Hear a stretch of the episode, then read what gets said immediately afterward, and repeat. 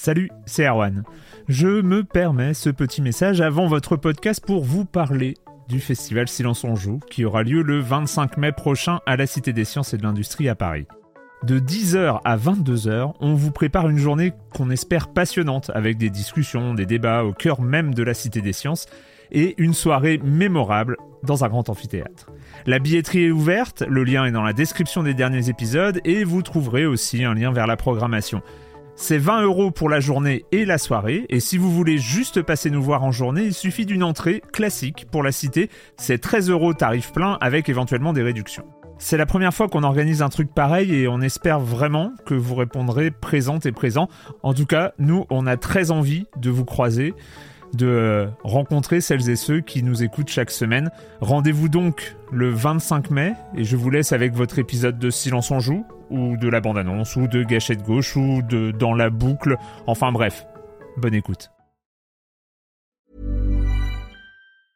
Hey, I'm Ryan Reynolds. Recently, I asked Mint Mobile's legal team if big wireless companies are allowed to raise prices due to inflation. They said yes. And then when I asked if raising prices technically violates those onerous two-year contracts, they said, "What the f*** are you talking about? You insane Hollywood ass." So to recap, we're cutting the price of Mint Unlimited from $30 a month to just $15 a month. Give it a try at mintmobile.com slash switch. $45 upfront for three months plus taxes and fees. Promo for new customers for limited time. Unlimited more than 40 gigabytes per month. Slows. Full terms at mintmobile.com.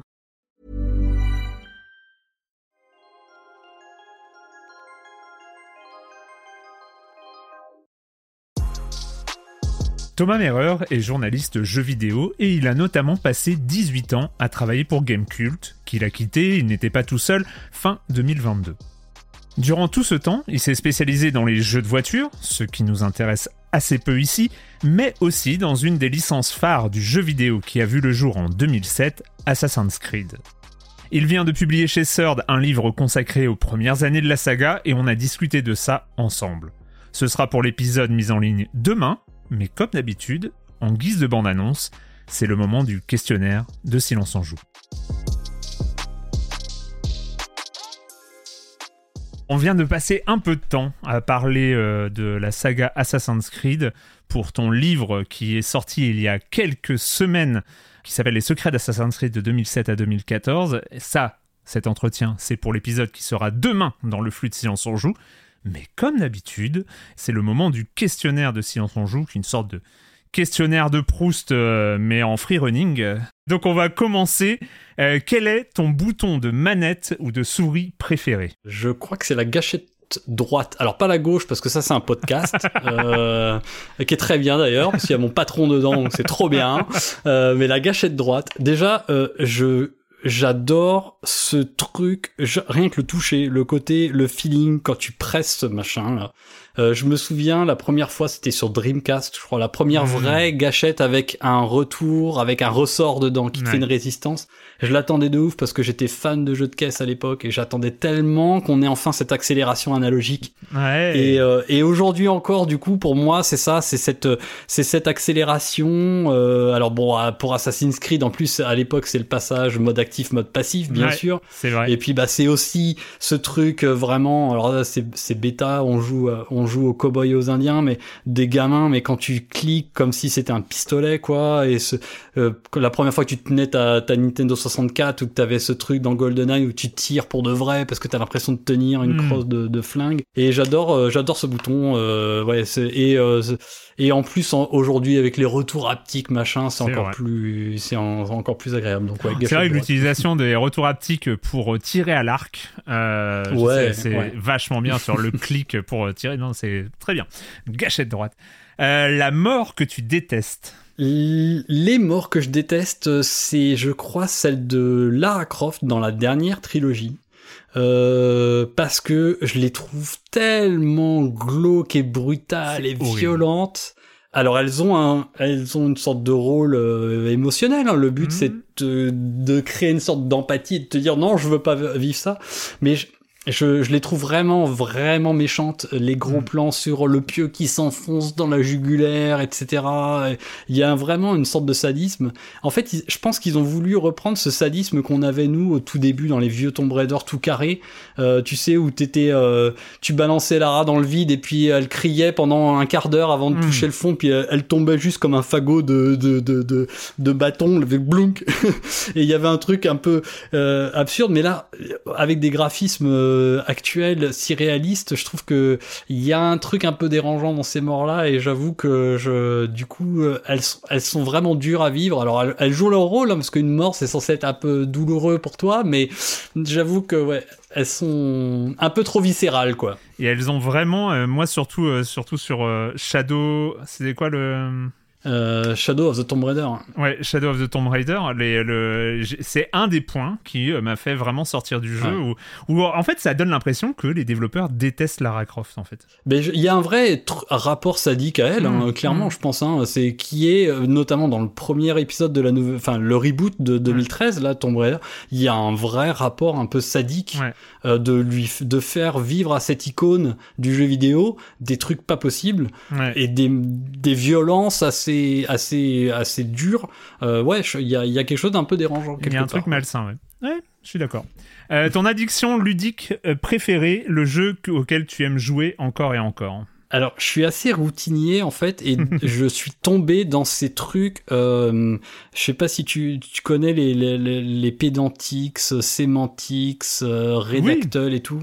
Et je suis tombé dedans il y a quelques, je sais pas, ça doit faire deux ans maintenant. Hein. Euh, donc euh, pour ceux, celles et ceux qui connaissent pas, à la base euh, il y a, euh, que je me trompe pas, il y a euh, d'abord euh, Wordle. Semantics. Séman- Alors Wordle, et effectivement il y a eu plein de dérivés de Hmm. Wordle où on doit trouver. Bah, mais Wordle c'est une sorte de mastermind, c'est pas très. oui, oui, oui, bien sûr, mais c'était à la même époque en fait. Oui, mais carrément, Mm. c'est les dérivés, c'est l'époque où il y a eu tous ces dérivés-là. Et Semantics, en fait, c'est ultra vicieux. C'est je dois trouver un mot en tapant d'autres mots. Donc je tape euh, lapin, euh, et puis on me donne un score si Ouais. je suis plus ou moins près ou pas du mot que je dois trouver.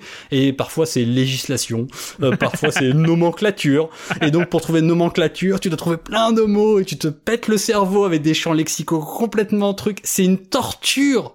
C'est honteux des fois, c'est horrible. J'ai pas trouvé celui d'aujourd'hui là. Et on est avec ma femme, on est, en- on est, on est, on se force pour l'instant à pas faire d'indices. On y va qu'au tout dernier moment avant qu'il reboot et que ça passe au mot d'après. Et c'est une vraie torture. Donc il y a ça, il y a Pedantix. Alors c'est la même chose, mais avec Wikipédia. T'as une page Wikipédia Ah qui oui, est caviardée et il faut que tu le trouves les trucs. Et il y a la déclinaison anglaise que moi j'aime bien. Je fais ça le matin pendant mon petit déjeuner. Je- J'ai un vrai problème. Euh, pendant que je bois mon café et que je mange mes petits biscuits du petit déjeuner, je joue à Redactl. Et donc c'est ça, c'est un article Wikipédia en anglais. Tu tapes des mots et euh, tu tapes euh, euh, euh, the et puis il y a plein de the qui s'affichent d'un coup parce Mhm. qu'il y a plein de the dans l'article Wikipédia. Puis après tu tapes Einstein, puis t'as pas de réponse et puis tu tapes le- tu tapes water et puis water ça fait plein de trucs. Tu fais oh, attends ça a un lien avec l'eau. Alors tu tapes euh, euh, America puis euh, America et je je il y a un- en fait il y a plein de petites piqûres de dopamine en fait à chaque fois que t'as un mot. Et euh, c'est horrible. C'est une torture euh, des fois d'aller trouver euh, qu'on te demande de chercher un philosophe euh, Heidegger. Aujourd'hui c'était Martin Heidegger.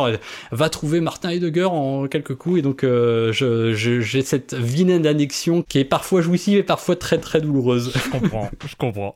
Le son, le bruit que tu aimes dans un jeu vidéo? j'aime bien le, le le top départ des jeux Gran Turismo Hmm. le 1 1 1 et je, parce que ça me rappelle euh, grand euh, j'aime beaucoup les jeux de voiture et Gran Turismo c'est le jeu qui m'a fait comprendre les jeux de voiture qui m'a fait apprendre à freiner je le dis souvent qui m'a fait apprendre à freiner dans un jeu vidéo Ouais. avant les jeux de voiture tu voilà tu accélérais puis tu tournais puis voilà quoi et Gran Turismo c'est le premier jeu où tu te rends compte que pour être rapide il faut freiner ce qui est Mm.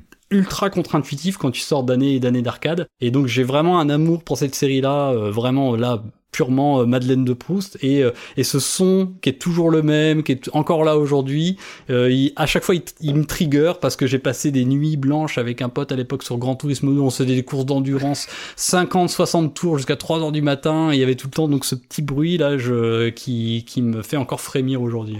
Le son, le bruit que tu détestes dans un jeu vidéo. Alors, je reste dans les jeux de voiture parce que actuellement, ce que je déteste, et s'il vous plaît, arrêtez, c'est qu'on me parle tout le temps. Forza. Je sors de Forza Horizon, je sors de notamment de. The Crew Motorfest. Ce chromoteur.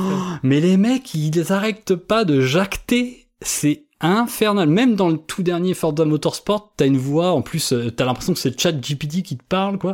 Euh, t'as une, qui te dit des trucs, mais je, tais-toi. Je suis là pour conduire. J'ai juste envie de prendre ma bagnole, alors que dans le cas d'Horizon, c'est de, de tracer ma route vers le Mhm. soleil couchant. Et dans l'autre, c'est de faire des chronos de malade. J'ai pas envie qu'on me parle. Et dans, surtout dans Horizon et dans le truc. Ouais, champion, incroyable, t'as réussi un virage. ben oui, en fait, j'ai tourné mon stick et euh, il se trouve que ma voiture a suivi. C'est complètement dingue, mais c'est arrivé. J'en ai marre. J'en peux plus. Quelle adaptation en jeu vidéo, un livre, un film, une série ou n'importe quoi d'autre te ferait-elle rêver? Ça, c'est, ça, c'était très dur, j'avoue. C'est très dur à répondre. J'ai, d'abord, j'ai spontanément pensé à Lost. Alors, il y a déjà eu une adaptation que j'ai testée d'ailleurs pour Gamecult à l'époque, je crois que je lui ai mis 3. Ubisoft d'ailleurs. Euh, et, mais j'aimerais bien, euh, je pense qu'il y aurait un truc à faire dessus, une sorte de, de jeu de survie open world Hmm. mystérieux euh, sur une île, machin. Il y aurait quelque chose à faire vraiment euh, d'intéressant. Et puis j'ai repensé, euh, je suis allé un petit peu plus loin, je pense. Euh, et c'est pareil, il y a déjà eu des adaptations, mais je crois que c'était que sur les séries récentes, les mystérieuses cités d'or.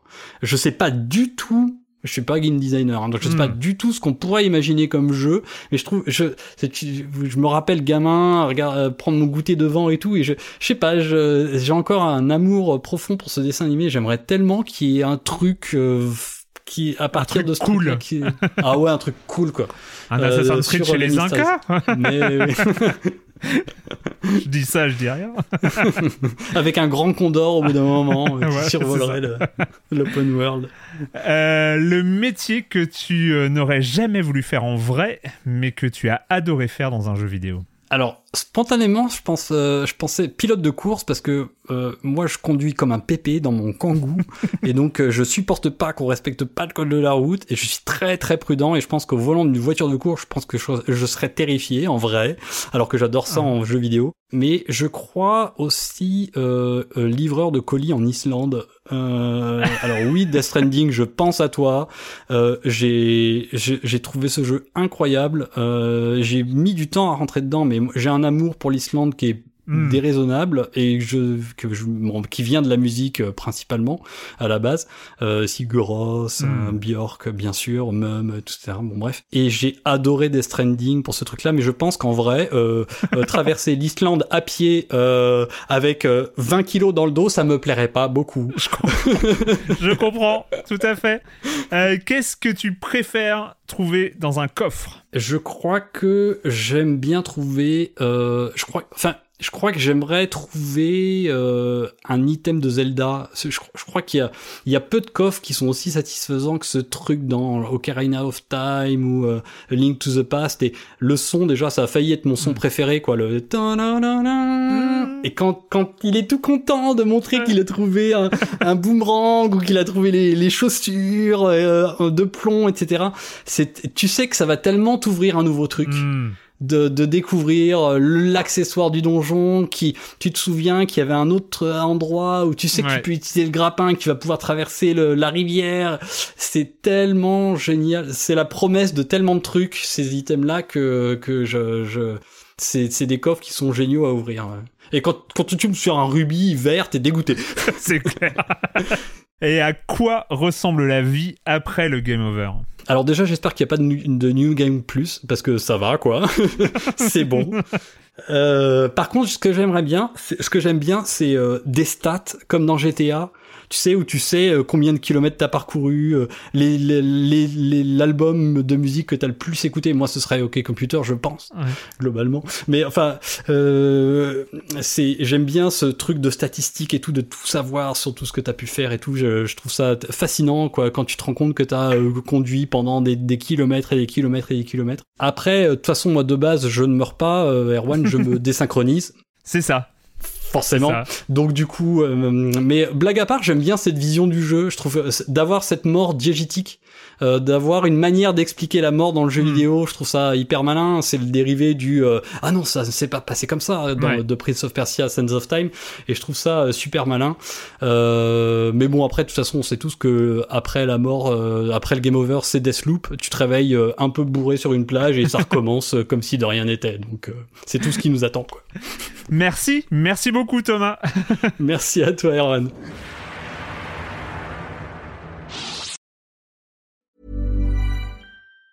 Planning for your next trip? Elevate your travel style with Quince. Quince has all the jet setting essentials you'll want for your next getaway, like European linen, premium luggage options, buttery soft Italian leather bags, and so much more. And it's all priced at 50 to 80% less than similar brands. Plus, Quince only works with factories that use safe and ethical manufacturing practices. Pack your bags with high-quality essentials you'll be wearing for vacations to come with Quince. Go to quince.com slash trip for free shipping and 365-day returns.